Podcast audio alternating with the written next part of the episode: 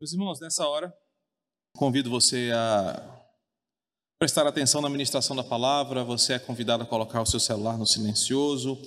As famílias são convidadas a ficarem reunidas. O berçário está funcionando caso, caso alguém com bebês menores de dois anos precise para alguma emergência. De lá também você pode acompanhar a transmissão desta mensagem. Quanto a nós, vamos orar pedindo que o Espírito Santo fale conosco nessa noite. Espírito Santo, compete ao Senhor é o teu ministério falar à igreja, iluminando o nosso coração com a palavra da verdade. Embora haja um instrumento humano de posse do microfone, é a tua voz que a tua igreja quer ouvir. Por isso, lança a boa semente do evangelho no solo do nosso coração. E que a palavra germine, é, tornando-se uma árvore frondosa de fé, que transforme a nossa vida, que mude a nossa forma de enxergar as coisas e nos conduza neste mundo em caminho de volta para casa. É assim que pedimos em nome de Jesus. Amém. Meus irmãos, durante os últimos domingos nós temos aprendido que a Igreja de Cristo traz, em sua essência, sinais que apontam para a sua saúde e para o seu compromisso com o Senhor. Diante de tantas igrejas que abrem as portas todos os dias, se faz necessário refletirmos se de fato toda a igreja aberta é uma igreja de Cristo. E olhar para a Escritura e saber quais são os parâmetros que a Bíblia apresenta, dando sinais de que uma igreja é uma igreja verdadeira. Então, nós temos encontrado ah, várias expressões na Escritura que mostram que uma igreja verdadeira ela pode ser percebida a partir do seu comportamento diário. E começamos essa série de mensagens falando sobre a ideia de que a igreja verdadeira ela existe para três princípios fundamentais. E eu tenho reforçado isso domingo após domingo. Vamos ver como é que está a memória dos irmãos. A igreja existe para adorar a Deus, muito bem, irmã Antônia. que mais? E isso, edificar pessoas, muito bem, irmã Antônia. E evangelizar os perdidos, muito bem, irmã Antônia. Uma salva de palmas para ela. Aprendemos que a igreja existe para adorar a Deus, edificar pessoas e evangelizar os perdidos. Domingo que vem vou perguntar de novo, e aí você tem a oportunidade de falar antes da irmã Antônia para ver que você realmente está memorizando. E na última mensagem, nas últimas duas mensagens, nós ah, ouvimos que para ser uma igreja verdadeira, a igreja precisa saber cultuar a Deus. Aprendemos que nem toda reunião é culto e nem todo mundo que se reúne dentro de um prédio com uma placa está cultuando a Deus aprendemos como devemos nos comportar num culto e o que, que significa cultuar a Deus, o privilégio que é para nós isso. E aprendemos na semana passada sobre como adorar a Deus em espírito e em verdade. Hoje, nós vamos aprender sobre o exercício diário na vida da igreja como uma manifestação da graça divina, ou chamado meio de graça. Nós vamos falar sobre as ordenanças, o batismo e a ceia. Obrigado, Vanessa. E nós vamos perceber que uma igreja verdadeira obedece ao mandato do Senhor pela evangelização, pelo ensino, pela nutrição da esperança e pelo zelo da verdade, celebrando batismo e ceia do Senhor constantemente. Eh, chamamos o batismo e a ceia de ordenanças. Dentro dos nossos documentos oficiais, batismo e ceia são chamados de ordenanças, pois ambos foram ordenados por Cristo para serem praticados pela igreja até a sua volta. O batismo, onde quer que a igreja se espalhasse, deveria ser uma marca, perdão, onde os novos cristãos confirmariam a sua fé em Cristo. E através da ceia do Senhor, nós lembraríamos do sacrifício vicário de Cristo, mas também nutriríamos a nossa esperança de um dia reencontrarmos com Ele. Em Atos, nas cartas apostólicas, no Novo Testamento, nós temos relatos de que essa prática era vivida pela igreja e essas práticas distinguiam a igreja de Cristo das outras religiões. E eu posso afirmar, sem medo de errar, que ao fazermos isso, batismo e ceia, da forma correta, da forma bíblica, igrejas, desde o tempo do Novo Testamento até hoje, além de retratarem a nossa fé em Cristo, nosso testemunho de vida espiritual, nós estamos dizendo a esse mundo: nós somos do Senhor. Então, o que uma igreja verdadeira faz? Ela batiza seus membros, ela comunga da ceia, entendendo o que ela representa. Por isso que as igrejas que não são verdadeiras, elas não optam por esse tipo de prática. Elas não enfatizam o compromisso dos crentes com o batismo no Senhor e não reforçam que a mesa é um chamado de graça para os discípulos de Cristo. A igreja falha quando ela não vive essa rotina na sua ordenança. Mas para que não fique muito impessoal, eu quero falar que você falha, eu falho, crentes falham quando nós evitamos ser batizados. Quando nós achamos que o batismo ainda não é algo para nós, ou que o batismo é uma coisa secundária. Crentes que não são batizados publicamente estão externando a seguinte mensagem: eu ainda não amo o Senhor suficiente. Eu ainda não quero mostrar para esse mundo que eu tenho um compromisso profundo com Ele. Por isso eu não quero me batizar. Crentes que não participam da ceia com o Senhor estão admitindo que são presos aos seus pecados, que preferem não abandoná-los do que confessá-los ao Senhor e mudar de vida para participar da ceia.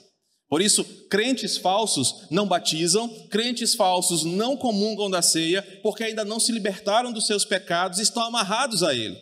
Em contrapartida, crentes verdadeiros, igrejas verdadeiras, que zelam por essas, por essas ordenanças, fazem das suas vidas um compromisso com o Senhor. Eu posso perceber claramente a saúde espiritual de um crente, ou de uma igreja como um todo, pelo simples fato de observar como esse crente participa da ceia, com que frequência ele participa da mesa do Senhor, ou se esse crente é batizado ou não. Hoje nós temos uma nomenclatura para isso. São crentes nominais, são religiosos, que poderiam estar em qualquer outra religião, em qualquer outra igreja, que isso não faria diferença para eles. Eles só ocupam o banco de uma igreja evangélica porque são convenientes com alguma coisa ali. Em contrapartida, a saúde espiritual de irmãos que buscam na ceia e no batismo a nutrição e a confirmação da sua fé, mostra o seu compromisso com o Senhor. E aí nós temos uma certeza que, embora nem batismo, nem ceia tenha poder para salvar ninguém, isso é que nos diferencia da Igreja Católica Romana, os termos sacramento, reformado e romano. Negligenciar ou abandonar batismo e ceia me coloca no ponto de questionar a sua própria conversão. Me coloca no ponto de questionar a credibilidade do seu testemunho.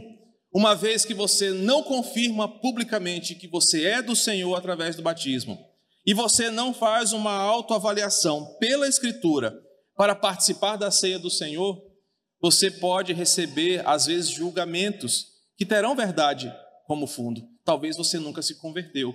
Por isso há um apelo da Escritura para que crentes batizem, para que crentes participem da mesa do Senhor, para que eles vivam uma fé genuinamente cristã.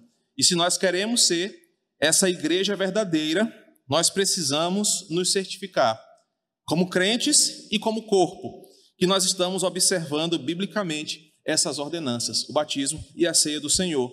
E eu passo agora a falar um pouquinho sobre o batismo. Abra sua Bíblia em Romanos capítulo 6, versos de 2 a 8. Romanos 6, de 2 a 8. Como viveremos ainda no pecado, nós que já morremos para ele? Ou será que vocês ignoram que todos nós que fomos batizados em Cristo Jesus, fomos batizados na sua morte?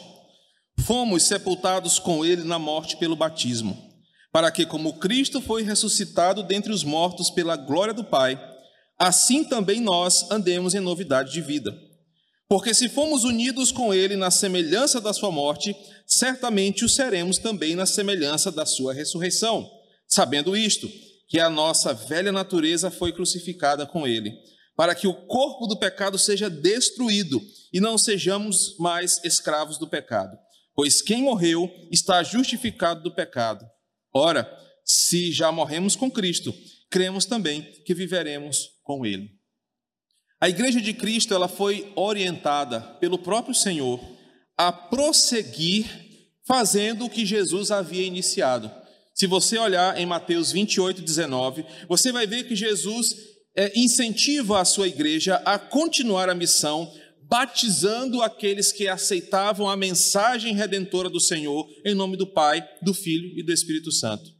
O batismo era uma das marcas da mudança de vida daquela pessoa que abandonou as suas antigas práticas de fé, o seu modo de viver, e pela mensagem do Evangelho, pelo testemunho de Jesus, entregou-se a uma nova vida, entregou-se a um novo caminho.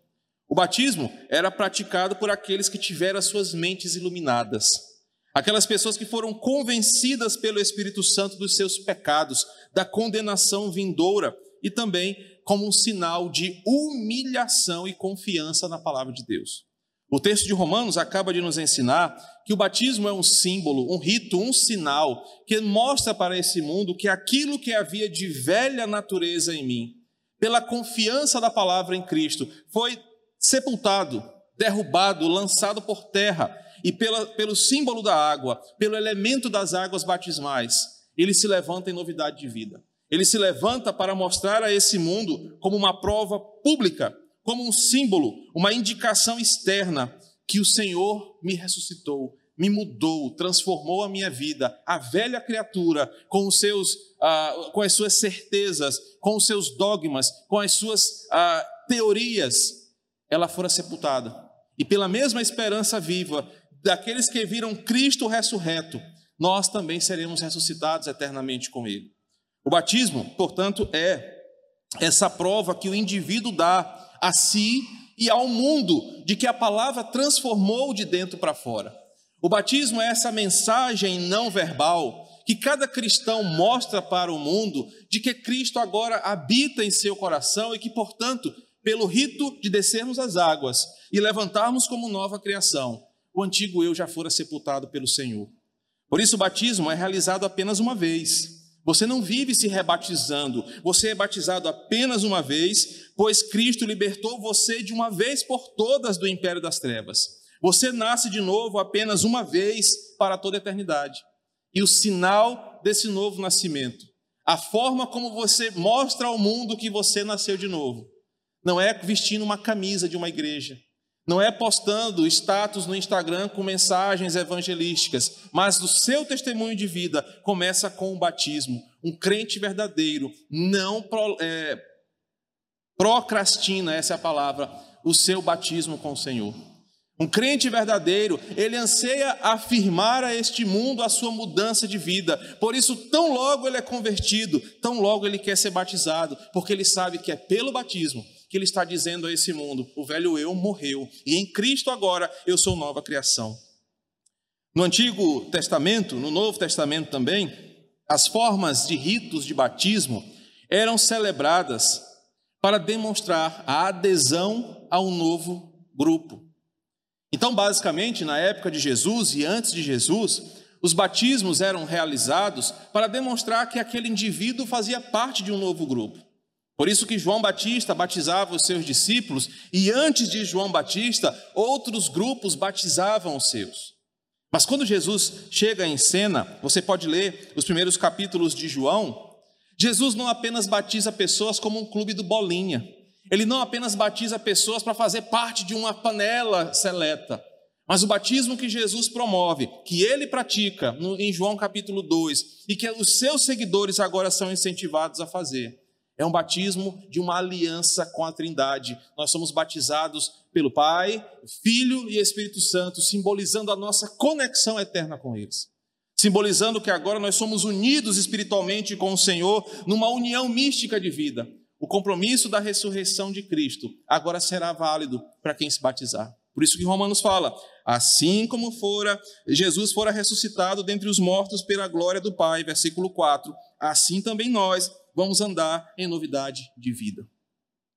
O batismo cristão é comumente celebrado, como o próprio termo grego afirma, mergulhando o indivíduo em água ou derramando, aspergindo porções de água sobre ele, como um símbolo de que a velha natureza foi submergida em Cristo pelo poder do Espírito, mas também como uma lavagem dos pecados. E a nova vida que ressurge dali é uma vida com uma nova oportunidade no Senhor. Não que o batismo lhe salva, mas o batismo é um símbolo visível da graça do Evangelho, de que todos os seus pecados foram perdoados, de que a sua vida pregressa fora perdoada na cruz e que o Senhor tomou a cédula de dívida que havia contra você e na cruz do Calvário apregou e disse: Você é nova criação em mim. Você agora tem uma oportunidade de viver em novidade de vida comigo. Por isso que o batismo é um ato de fé, mas também é um ato de compromisso pessoal. Crentes covardes não se batizam porque não querem ser identificados. Crentes falsos não querem batizar porque eles não querem ter um compromisso de aliança com o Senhor. Eles querem estar prontos para sair qualquer hora e ninguém os perceber. Eles querem viver uma vida nominal porque não amam ao Senhor de coração. Mas o Novo Testamento, o compromisso de fé pelo qual os cristãos eram introduzidos na aliança com Deus, marcava a sua vida com eles. Certo escritor disse que o batismo é a palavra em forma de água. É como as pessoas veem o efeito do evangelho na sua vida. É como as pessoas veem que realmente o evangelho transformou você. Quem desce as águas batismais entende que o batismo nos liga ao povo da aliança. Assim como no Antigo Testamento o povo de Deus era circuncidado, no Novo Testamento, os crentes são batizados, significando uma única coisa: nós somos a igreja de Deus, aquela igreja que começa lá em Gênesis capítulo 12, aquela igreja que era separada pelo Senhor, cuidada por Ele e que vai para o céu. O batismo conecta você com seus irmãos, por isso é tão importante que crentes sejam batizados em nome de Jesus. Bem, uma vez que nós entendemos esse significado teológico, nós precisamos compreender quem pode ser batizado, uma vez que a igreja verdadeira tem compromisso e como missão batizar aqueles que realmente amam ao Senhor. E durante muito tempo houve uma discussão sobre quem pode batizar, pode batizar criança, quem é que está apto ao batismo, como se faz para alguém se batizar. E na verdade, nós já aprendemos que o batismo não faz os seus pecados serem perdoados ou blinda você contra coisas ruins. Eu tenho um testemunho que é um tanto quanto cômico sobre isso. Certa vez, um empresário aqui de São Luís, muito rico, me ligou. E ele foi diagnosticado com uma doença. E ele me, ligou e falou assim: Pastor Matos, eu peguei seu telefone com fulano de tal. E eu estou buscando uma proteção espiritual, que eu vou enfrentar uma batalha muito grande aí. E eu estou buscando em cada religião ser blindado por Deus. E eu queria saber quanto é que o senhor me cobra para me batizar aqui em casa. Aí Naquela hora, a, a, o meu lado mal fala, rapaz, é caro, rapaz, olha, eu, eu, batizar alguém, meu irmão, é uma nota, mas é um batismo assim que vai te blindar de tudo. Só que eu não tive coragem, né? Dá, falta isso assim, esse lado maligno em mim. E aí eu expliquei para ele, irmão. Eu falei assim, querido, eu nem, nem sei quem é esse cara, só que ele falou tanto que ele tinha loja de não sei o quê, era empresário, beleza. Ela estava atribulado em casa com o menino chorando, ia querer saber de gente rica, é, me ligando. Eu falei, irmão, não é assim que funciona. O batismo não vai proteger você, o batismo não representa nada, você só vai se molhar numa piscina se você não acreditar que Cristo é o seu Senhor e viver de acordo com a sua palavra. Então, talvez até outro pastor, eu passei até um telefone dos dois aqui do Quatrac, que eu sei que faz qualquer negócio. Falei, pode até fazer, mas eu não consigo fazer isso. O batismo não vai blindar você de coisa ruim, o batismo não vai fazer com que os teus pecados sejam perdoados, mas em vez disso, o batismo vai testemunhar para o mundo que você abandonou a sua vida de pecados, que você abandonou a sua vida pecaminosa para uma vida consciente de caminhada com o Senhor, para uma novidade de vida, de um desafio de santificação dia após dia. Por isso que o ponto não é apenas batizar e cair fora, é batizar e permanecer. É batizar e entender, nas palavras de Calvino, que o batismo é a marca pela qual eu professo publicamente que onde quer que eu vá, as pessoas saibam que eu sou de Deus. Calvino, nas suas institutas, comentando sobre o batismo, ele diz: o batismo é aquela marca que você professa publicamente. Para onde quer que você vá, as pessoas saibam que você é povo de Deus. Porque elas vão ver na tua atitude, elas vão ver no seu comportamento, elas vão ver porque você expressou essa fé pública diante de pessoas. Eu morri para o mundo e ressurgi para o Senhor. Daí nós podemos entender Batismo é só para crente. Batismo é uma coisa de crente. De crente que foi salvo em Jesus, de crente que ama ao Senhor, de crente que está abandonando a vida antiga para viver novidade de vida. O batismo não está ligado à idade, o batismo não está ligado ao gênero, mas à compreensão de que a pessoa tem, que precisa de Jesus, que entregou a sua vida a Ele, que se redimiu dos seus pecados pelo sangue de Jesus e que quer caminhar com Ele. Por isso, aquela discussão antiga de batizar crianças, se batismo é só para adultos, ela cai por terra. A Bíblia não diz isso, ela fala: batismo é para aquele que crê. Se você crê, confessa, entende e quer caminhar com o Senhor, você é digno de descer as águas batismais. O batismo deve ser aplicado a todo mundo: adultos, jovens, adolescentes, crianças, pessoas com dificuldades cognitivas, pessoas que estão em estado de cama, acamados, doentes, desde que eles entendam a mensagem da cruz, desde que eles amem ao Senhor e desejem ser discípulos de Cristo. A Bíblia não fala sobre uma idade mínima para batizar. A Bíblia fala, e nós defendemos em nossos documentos, que o batismo é para aquele que crê. O batismo é para aquele que confessa com seus lábios, crê em seu coração. Mas o ideal é que toda igreja seja batizada, porque isso mostra que toda igreja confessa e crê no Senhor. Finalmente, sobre o batismo, o que, é que eu preciso entender que eu aplico a uma igreja verdadeira? Em primeiro lugar, uma igreja verdadeira ela irá preparar os corações dos seus participantes, para que eles amem tanto o Senhor, que desejem buscar o batismo o mais rápido possível, para confirmar publicamente aquilo que Cristo fez no seu coração. Uma igreja verdadeira vai incentivar os novos a se batizarem. Os novos crentes verdadeiros vão desejar que a igreja os batize. Prepare o seu coração com a palavra, para que o mundo veja a sua transformação. Uma igreja verdadeira não deixa crentes passarem tempos, tempos acomodados em sua cadeira, sem professar a sua fé pública. E eu sei que por muito tempo a igreja do Quatraque não trouxe com mais firmeza aquela exigência de que crentes descessem as águas batismais. Mas é preciso que nós sejamos sacudidos da nossa realidade. Se você ama o Senhor, se batiza. Se você não ama, sai fora. Se você não ama o Senhor, se converta, mas tome uma atitude, saia desse seu marasmo, anuncie ao mundo que você é um discípulo de Jesus. Uma outra verdade é que a igreja verdadeira, ela se dedicará a ministrar o verdadeiro evangelho para todos os membros, desde o mais pequenino ao mais idoso, a verdadeira igreja vai incentivar com que todos os seus membros amem ao Senhor e confirmem isso publicamente, através do batismo. Um terceiro ensinamento é que o verdadeiro crente, agora falando para você, deve buscar o batismo quanto antes em sua vida. Eu não vou ficar lá na sua casa todo dia, irmão, bora batizar.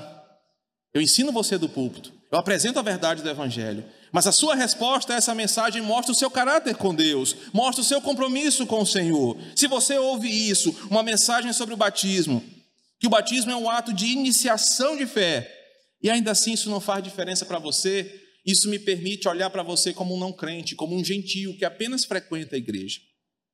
O batismo é para aqueles que realmente foram convertidos. Convertidos são batizados. Duvidosos evitam um batismo de qualquer jeito. Não, pastor, a água, a água lá da piscina tem cloro, vai mexer com a minha chapinha. Não, pastor, aquela água lá do seminário pode trazer impinde para mim. Não, pastor, a água é muito gelada. Duvidosos evitam o batismo porque evitam ser reconhecidos como discípulos do Senhor. Mas crentes verdadeiros vão até a morte, como a igreja primitiva ia, mas não negam que são do Senhor de corpo e alma. A segunda ordenança que eu quero apresentar para vocês, essa serve de termômetro para a nossa saúde. É a ceia do Senhor, Mateus capítulo 26, verso de 26 a 30. E de novo, Alain, meu relógio ali está fazendo falta. Perdi a hora aqui, tá vendo? Não... Culpem Alain, viu? Mateus 26, 26 a 30. Estou correndo assim, irmãos, é porque eu não quero ultrapassar o tempo que me é permitido. Se você tem alguma dúvida, isso pode ser a nossa conversa no grupo da igreja durante a semana. Mateus 26, de 26 a 30. Enquanto comiam, Jesus pegou um pão, abençoando, partiu e deu aos seus discípulos, dizendo: Tomem, comam, isto é o meu corpo. A seguir, Jesus pegou um cálice e, tendo dado graças, o deu aos seus discípulos, dizendo: Bebam todos dele, porque isto é o meu sangue, o sangue da aliança, derramado em favor de muitos, para a remissão dos pecados. E digo a vocês que desta hora em diante, nunca mais beberei do fruto da videira, até aquele dia em que beberei com vocês o vinho novo, no reino de meu Pai. E tendo cantado um hino, partiram para o Monte das Oliveiras. Nós acabamos de ver que o batismo pode ser chamado de um rito de confirmação ou um meio de graça de iniciação da fé. Se você quer ser muito reformado, você fala: olha, o batismo é um meio de graça, de, é um sacramento de iniciação. Mas se você quer ser aicebiano apenas, com uma boa teologia, o batismo é uma ordenança de iniciação da fé. Ele demonstra que, como novo cristão, você ama a Cristo e deseja que todos saibam desse amor e que você acredita na mensagem do Evangelho. Eu não morrerei eternamente, mas eu ressuscitarei para o meu Senhor. Agora, a ceia ela é uma ordenança de Cristo, em Lucas 22, 19, projeta para mim aí, por favor, Anderson, vai nos mostrar que Jesus incentiva os seus discípulos, façam isso toda vez que vocês se encontrarem, comam juntos, celebrem a Eucaristia como uma forma de nutrição da esperança de vocês. Vocês vão celebrar fisicamente sem a minha presença, mas espiritualmente eu estou convosco até o dia em que nós nos reuniremos de novo. A ceia do Senhor tornou-se parte importante das reuniões da igreja do Novo Testamento. Nós não sabemos a, qual a periodicidade do da ceia no Novo Testamento. O que 1 Coríntios 11 nos diz é que a ceia fazia parte da rotina da igreja. Eles tinham o costume de comerem juntos e durante a refeição ágape eles celebravam a Eucaristia. Eles tinham esse costume de durante o culto lembrar-se de Jesus, depositarem a sua esperança na mensagem do Senhor, alimentarem a sua fé com o partir do pão e o beber do cálice. O apóstolo Paulo ensinou que participar da ceia é a identificação do cristão com a obra de Cristo. É aquela confirmação que eu tenho em elementos que estão nas minhas mãos daquilo que Jesus fez por nós. É por isso que nós não celebramos a ceia com batata frita e Coca-Cola, com pão de queijo e café. Nós celebramos a ceia com o pão e o vinho, porque historicamente esses dois elementos, além de serem definidos por Jesus como os elementos visíveis da ceia, nos explicam o processo do seu martírio. O pão amassado, o pão que foi esfarelado, que foi moído pelos homens, representa o sacrifício de Cristo. O vinho, em sua cor, em sua forma de preparo, pelo esmaga, o esmagar das uvas, representa o sangue que fora derramado do nosso Senhor para nós. Então, quando nós celebramos a ceia, nós entendemos que aqueles elementos nos contam uma história. Por isso que na, teologia reformada eles são chamados de sacramentos. Nós olhamos para esses elementos, entendemos a sua mensagem, e quando nós participamos dele, nós nos identificamos com aquela obra foi por mim, foi em meu lugar, foi em meu favor. A ceia é para aqueles que entendem a mensagem do evangelho. Por isso que o ímpio, ele pode até vir aqui à frente. O não regenerado pode até pegar o cálice e o pão, mas aquilo não fará diferença espiritual para ele, pois ele não entende o poder daquela mensagem. Ele come, come para a sua condenação, pela sua ignorância, mas ele não será protegido pela ceia do Senhor. A ceia é para crentes que entenderam a mensagem, que se renderam a essa mensagem, que amam ao Senhor e que assumem que Jesus é a nossa esperança maior. É aquele crente sem reservas, é aquele crente sem dúvidas sobre a sua salvação, é aquele crente que reconhece todos os dias o benefício da cruz em sua vida. A ceia é para quem ama ao Senhor e é crente em Cristo Jesus. O escritor Berkoff diz que a, a igreja precisa exigir de todos os que desejam participar da ceia que eles vivam de acordo com a mensagem do Evangelho.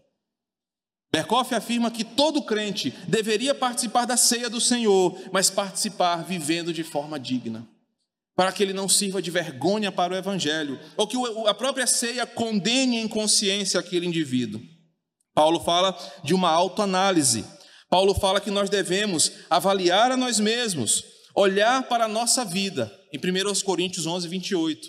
Mas um detalhe: Paulo fala para analisarmos a nossa vida e não a do coleguinha do lado. Às vezes nós temos essa mania, ah, pá, fulano vai cear mesmo, olha que cara de pau que fulano é. devendo todo mundo na praça, falar mal de todo mundo e vai ceiar. Mas Paulo diz: examine-se o homem a si mesmo, para que não levantemos juízes entre nós, mas para que você olhe para dentro de você, confesse os seus pecados, abdique de uma vida errada, mas também entenda que você está ali pela graça. Nenhum de nós é digno de estar na mesa do Senhor. Você jamais pode entrar por aquelas portas e dizer: nessa semana eu sou digno de ceiar, porque pense num homem santo, foi essa semana fui eu. Não, ninguém é digno da ceia. O que nos leva à autoanálise é: Senhor, obrigado, porque se eu estou de pé é a tua graça. Se eu ainda acredito, é a tua graça. Se eu ainda luto contra os meus pecados, é pela tua graça. Se eu confesso os meus pecados, é pela tua graça. Se eu estou vivo, é pela tua graça. E, Senhor, se eu te amo, é pela tua graça. Por isso, a ceia do Senhor é um chamado a um reconhecimento de que tudo que temos vem do Senhor. Cada um de nós é responsável por essa avaliação no seu coração. Cada um de nós é responsável, em oração com o Espírito Santo, para que ele esquadrinhe o nosso coração, para que ele lance luz nos nossos pecados não confessados, para que ele faça o que só ele pode fazer. Salmo 139, versos 23 e 24 diz: Sonda-me, ó Deus, esquadrinha o meu coração, vê se há em mim algum caminho mau a ceia é aquela oportunidade que você tem de dizer: Deus, eu preciso de um conserto, mas eu quero tentar, eu quero abandonar estes vícios, estes pecados, eu quero andar na tua graça, me dá mais uma chance. E diante dos elementos, do pão e do vinho, você olha para aquilo que Jesus fez na sua vida e você se compromete a amar o Senhor. Aquilo nutre a tua fé, e aquilo te dá uma oportunidade de recomeçar. E mês seguinte, você faz isso de novo de novo até que Jesus volte. O texto de Mateus diz que nós vamos fazer a ceia até que um dia Jesus volte. Muitos pensam que o versículo 29 é uma proibição de crentes beberem vinho, e graças a Deus não é isso.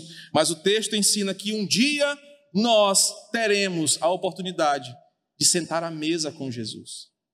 Nós não cearemos mais um copinho miserento de cálice, nem, nem vinho, é um suco de uva um pedacinho de pão mas nós teremos uma mesa posta, bonita, e do lado dos nossos, dos nossos lados, nossos irmãos ao longo da história que já partiram para o Senhor. E imagine aquela cena na cabeceira da mesa, você vai olhar Jesus e ele vai dizer: Hoje eu estou cumprindo uma promessa, nós vamos brindar a minha vitória. A ceia é esse sinal de esperança.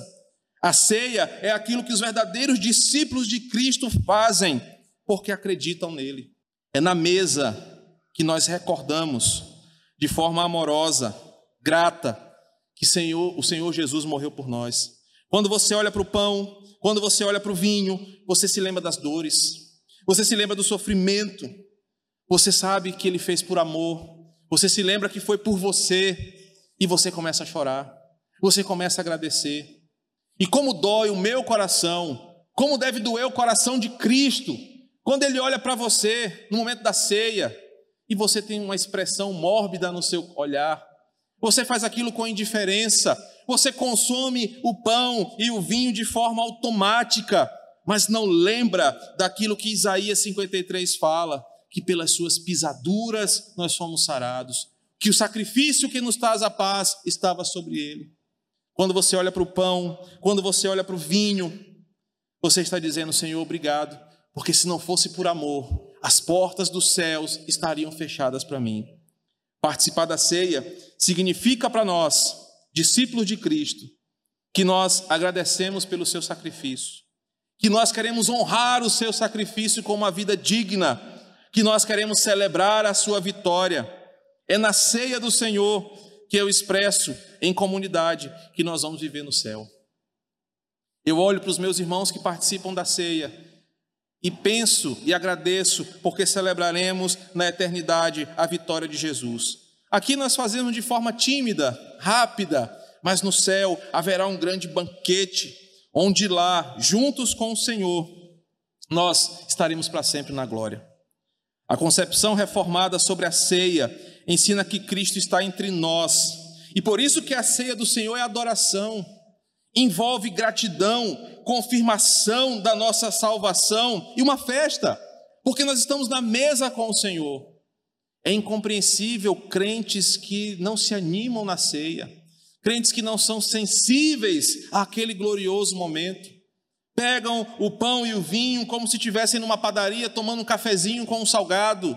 Não entendem que aquele momento nós não estamos preocupados apenas com os elementos, mas o que eles representam. A oportunidade que foi me dada de salvação em Cristo. A ceia do Senhor, ela é o maior momento de gratidão a Deus que podemos ter como comunidade. Por isso que os evangelistas retratam que no fim de tudo, versículo 30, Após a ceia, eles cantaram um hino. Eles não cantaram um hino fúnebre. Eles não cantaram aqueles hinos do cantor cristão que geralmente a gente canta em velório. Eles cantaram um hino de adoração ao Cordeiro, louvando ao Senhor pela sua vitória. Bem, o que, que nós podemos aprender se queremos ser uma igreja saudável sobre a ceia do Senhor? A primeira verdade é: nenhum de nós jamais será digno, por seus próprios méritos, de sentar na mesa do Senhor. Esse é o primeiro ponto. Você deve ter consciência que você não é digno de sentar na mesa com Cristo, mas que a ceia é uma oportunidade graciosa que Ele oferece de estar reunido com Ele, louvando pela sua vitória, agradecendo pela sua generosa oferta de salvação e aguardando o dia de se encontrar com Ele. Isso é que nos traz a ceia do Senhor. Confissão de pecados, arrependimento, esperança e gratidão. Em segundo lugar, uma igreja saudável celebra a ceia do Senhor com alegria, gratidão, reverência e adoração. Para uma igreja saudável, o dia de ceia do Senhor é um evento marcante para todo o corpo. É o momento onde nós temos em nossas mãos o símbolo visível daquilo que Cristo fez por nós. É uma oportunidade ímpar para você lembrar o preço da sua salvação, o preço da sua redenção e agradecer ao seu Salvador. Por isso que uma igreja verdadeira protege a ceia do Senhor. Talvez você, eu nunca tenha dado essa explicação aqui, mas um dos papéis dos diáconos da igreja é proteger a mesa do Senhor. E não é proteger para você não avançar, não, tá? Não é aquela coisa, não vou proteger, que senão os irmãos vão devorar tudo. Mas é proteger para que pessoas indignas no sentido de não serem crentes, ímpias, impiedosas, se aproximem devidamente da mesa. Os diáconos têm autoridade de dizer: olha, irmão, você nem faz parte do corpo de Cristo, você quer ceiar para quê? Porque pelo zelo, pela importância que tem, os presbíteros e diáconos protegem a mesa do Senhor, para que apenas o corpo de Cristo participe, para apenas aqueles que conhecem e entendem a mensagem da salvação possam participar. Não é que irmão Edilson, Alain e companhia vão estar de olho, um Felipe, não sei não, eu não sei se eu vou te entregar a ceia não, não é isso. Felipe é um homem convertido ao Senhor, ele é convidado à mesa do Senhor. A ceia é para a família de Deus. Em Marcos capítulo 14, nos mostra que Jesus sai da multidão para ceiar só com os seus discípulos. A ceia não é para todo mundo. A ceia é para quem anda de vida nova com o Senhor, vivendo sob a sua dependência. Por fim, celebrar a ceia do Senhor de forma correta nos permite fortalecer laços de unidade, de comunhão e adoração. Porque nós vamos viver eternamente ceando. Se você está brigado com o irmão, faça as pazes com ele, porque você vai ceiar com ele a vida toda. Então você deve fazer do momento da ceia um momento de unidade, de adoração. Junto com os nossos irmãos, nós celebramos aquele que salvou a nossa vida. E até que ele venha, nós vamos anunciar a esse mundo a sua vitória. Por isso que Paulo diz em 1 Coríntios, o texto mais usado para a ceia, capítulo 11, para nós terminarmos, versículo 26. Porque todas as vezes que comerem este pão e beberem este cálice, vocês anunciam a morte do Senhor até que ele venha. Quando nós celebramos a ceia, nós estamos dizendo para esse mundo: nós acreditamos que ele vai voltar. E um dia ele voltará. Meus queridos, que a nossa igreja viva biblicamente essas duas ordenanças. Que todos vocês que estão aqui me ouvindo, me acompanhando por essa transmissão, que porventura vivem uma vida nominal ao Senhor, entendam que para que você seja um crente verdadeiro, essas duas ordenanças devem fazer parte da sua vida. Não retarde a bênção do Senhor não retarde uma confissão pública de fé, um compromisso com o Senhor de mostrar que Ele salvou a sua vida e te regenerou. Crentes que demoram a se batizar são crentes que provam para o mundo que não amam a Cristo. Crentes que não participam da ceia são crentes que mostram que não têm nenhum interesse de sentar na mesa com o Senhor. Vença esses dois pecados. Procure a novidade de vida, arrependa-se. E nós, como igreja, vamos praticar cada vez mais estas ordenanças de forma saudável e assim mostrar que nós somos uma igreja verdadeira. Que o Senhor nos abençoe em nome de Jesus. Vamos orar? Pai querido, obrigado pela tua palavra. E aprendermos hoje sobre batismo e ceia nos conforta o coração, mas da mesma forma nos sacode, nos exorta e nos chama a um compromisso com o Senhor. Que a igreja cristã evangélica do Quatraque seja marcada por crentes que amam ao Senhor profundamente, que querem ser reconhecidos publicamente como filhos de Deus, discípulos de Jesus e por isso não temem descer as águas batismais. Que a igreja do Quatraque seja marcada por uma igreja de viva esperança, que celebra a ceia do Senhor com alegria. Que cada irmão aqui dessa igreja faça uma análise do seu coração, abandonando pecados, abandonando uma vida de erros para andar em novidade e santidade de vida ao Senhor. Para quando sentarmos à mesa contigo, mesmo sabendo que somos indignos, possamos olhar para dentro de nós e ver sinceridade em nossa fé, sabendo que, mesmo pecando, nós não queremos pecar, nós queremos santidade ao Senhor. Obrigado porque os nossos irmãos, durante essa série de mensagens, têm sido impactados para repensar a nossa teologia, repensar a nossa eclesiologia, a nossa forma de adorar, a nossa forma de participar das ordenanças, a nossa forma de cultuar a Ti e buscarmos excelência como igreja de Cristo. Continua nos lapidando, mesmo que doa. Continua nos ensinando, mesmo que seja desconfortável e ácido. Mas faça isso para o nosso bem, pois nós queremos te adorar em um culto e uma forma de vida que te agrade. Esse é o nosso compromisso, em nome de Jesus.